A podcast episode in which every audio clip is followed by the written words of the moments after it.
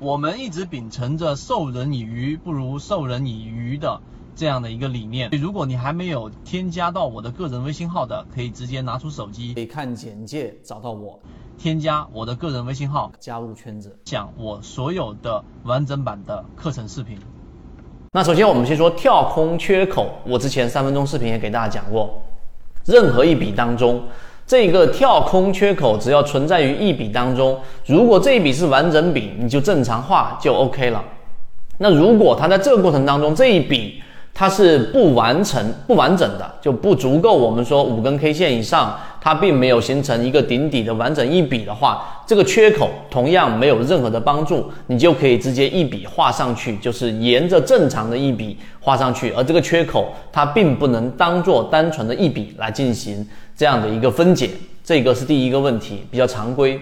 第二个问题就是大家在画中枢的过程当中经常会犯的一个呃错误，而这个错误经常会带着我们绕一个圈子，一绕就是非常长的时间。我们说过，泽西缠论是帮助大家把里面复杂的这一些啊，不能说是糟粕，而是说里面可能跟我们真正实战意义不是特别切切，而且那么的好懂的东西，我们先帮大家剔除掉了。那是什么呢？就是你在画一个中枢的过程当中，举个例子，这里形成了一个大中枢，对吧？那这个中枢形成之后，形成了一个中枢，在这个中枢之下，它又形成一个小的中枢。这个小的中枢之中呢，它和大中枢中枢之间是没有形成我们说的交集的。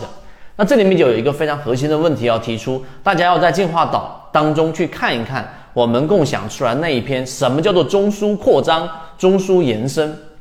那这里面我们把核心的关键点提出来。第一，这两个大中枢和小中枢一旦形成，虽然说中枢没有相交，但是当小中枢的最高点已经刺破了。大中枢的这一个上方的时候，实际上这就是一个中枢扩张。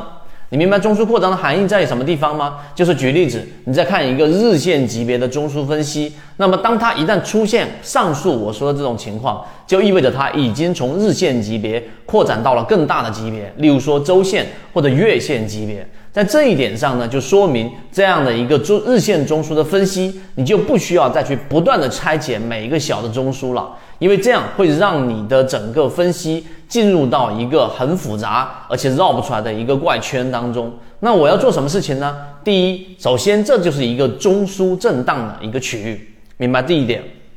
中枢震荡，也就是说以前面那个大的这个中枢作为一个中枢的中轴，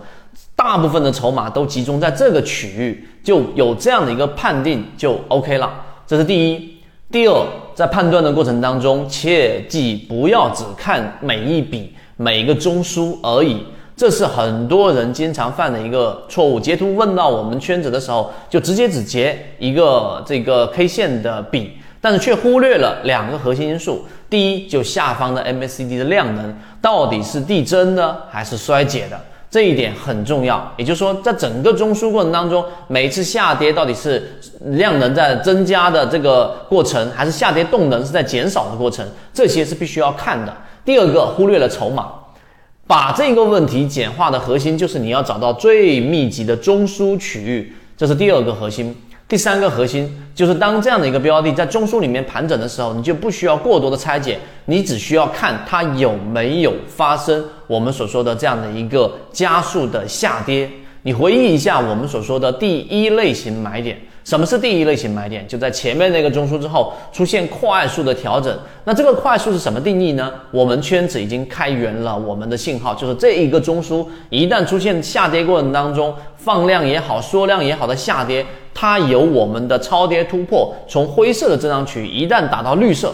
或者打到蓝色，你就可以把它定义为我们所说的这种超跌的这个过程出现了。那么这种情况之下，再用缠论去判断第一类型买点。第一类型买点的判断相对比较难一些啊，因为它这个过程当中会走出下跌盘整下跌，对吧？有可能会走出这样的一个呃下跌中继，因此才会有走势中完美。这是第一个用超跌突破这个信号去判断我们到底在哪个位置找第一类型买点，而后去找第二类型买点。所以大家知道，这一个核心就是你不需要去把每一个中枢都去拆解，而是要把刚才我所说的，第一，这个 MACD 量能是增加的、叠加的，还是在衰竭的；第二就是筹码。这两个搞明白，第三你要搞明白这一个过程当中，我找到这个中枢，我去做这样的一个分解，最终的目的我是要找到筹码最密集的区域，然后看它是否有出现超跌，有，那么这样的标的出现第一、第二类型买点，没有这样的只是一个中枢的一个震荡的一个判断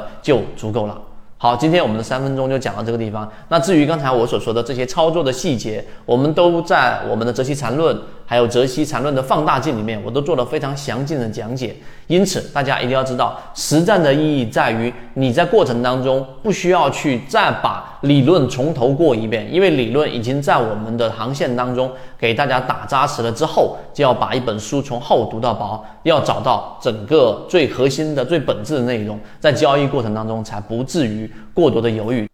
国内缠论是一个比较完整的买卖交易系统，适应于无论你是小白还是老股民。的一个非常完整的交易系统，能够让你在交易过程当中进入到另外一个更大的一个台阶。获取完整版缠论专栏航线，可以私聊留言获取通道。